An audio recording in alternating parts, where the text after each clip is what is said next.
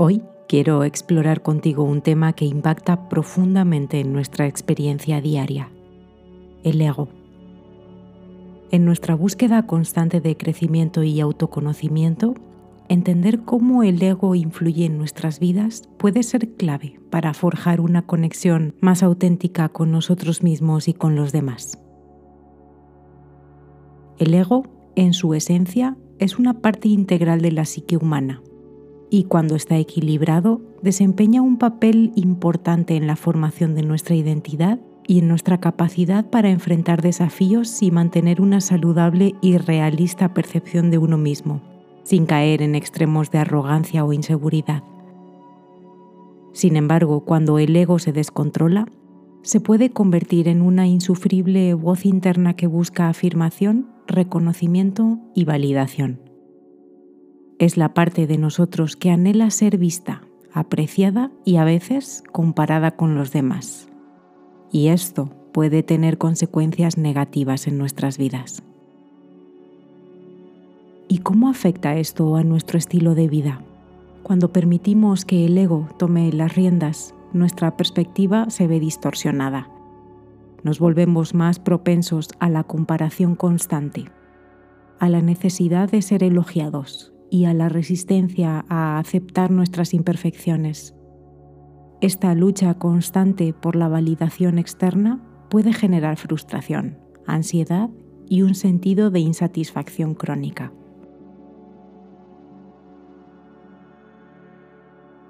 El ego descontrolado a menudo busca validación externa para afirmar su valía. Esto puede llevar a una dependencia excesiva de la aprobación de los demás generando ansiedad y estrés cuando no se recibe la validación esperada.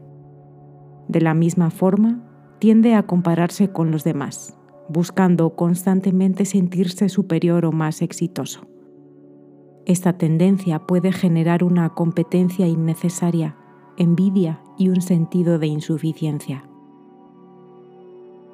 Un ego frágil puede tener dificultades para aceptar la crítica, la resistencia a reconocer errores y aprender de ellos puede obstaculizar el crecimiento personal y profesional. El ego también puede manifestarse en la forma en la que nos relacionamos con los demás.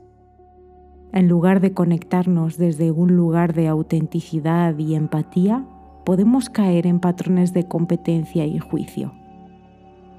La necesidad de destacar y de ser superior puede interferir en nuestras relaciones, generando barreras en lugar de puentes. Cuando el ego domina, las relaciones pueden verse afectadas. La necesidad de ser el centro de atención o la tendencia a querer tener siempre la razón puede generar conflictos y distanciamiento en las relaciones interpersonales. Imaginemos a Natalia y Ernesto, una relación donde el ego de Natalia está descontrolado. Ella constantemente necesita ser el centro de atención y busca validación de Ernesto en todo momento. Cuando Ernesto comparte sus logros o éxitos, en lugar de celebrarlos, Natalia tiende a desviar la conversación hacia sus propios logros, para asegurarse de mantener la atención en ella. Si él recibe elogios o reconocimiento de otras personas, ella puede sentirse amenazada y responder con actitudes de desdén o minimización. En situaciones de desacuerdo, el ego descontrolado de Natalia se manifiesta en una resistencia a admitir errores. En lugar de reflexionar sobre su papel en la disputa, ella tiende a culpar a Ernesto o justificar sus propias acciones de manera defensiva. Además, Natalia suele compararse con otras parejas, buscando constantemente afirmar que su relación es superior en aspectos específicos. La relación se vuelve un campo de competencia donde Natalia busca constantemente demostrar su valía y superioridad, lo que crea tensiones y dificulta la construcción de una conexión genuina. Ernesto, por su parte, puede sentirse frustrado por la falta de reciprocidad y la constante necesidad de atención de Natalia, lo que contribuye a un ambiente tenso y poco saludable en la relación. Desafortunadamente en este campo de batalla creado por el egocéntrico descontrolado, nadie gana. Ambas partes se someten a unas grandes dosis de frustración e insatisfacción. Vivir dominados por el ego es como estar atrapados en las limitaciones de una mente estrecha y egocéntrica. Es importante destacar que el ego también puede ser una fuerza positiva cuando se mantiene en equilibrio.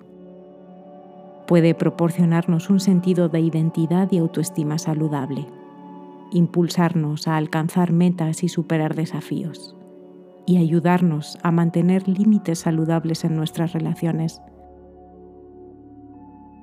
Pero ¿cómo se percibe a una persona con un ego sano? En primer lugar, esta persona tiene una autoestima saludable. Un ego equilibrado implica tener una apreciación positiva de uno mismo sin depender excesivamente de la validación externa.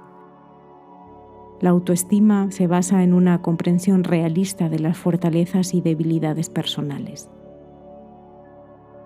Las personas con un ego equilibrado pueden aceptar la crítica de manera constructiva. No se sienten amenazadas por los comentarios negativos sino que ven la retroalimentación como una oportunidad para crecer y mejorar. Tener un ego equilibrado implica no sentir la necesidad de competir constantemente o compararse con los demás. Se reconoce y respeta a los demás, permitiendo relaciones más genuinas y saludables.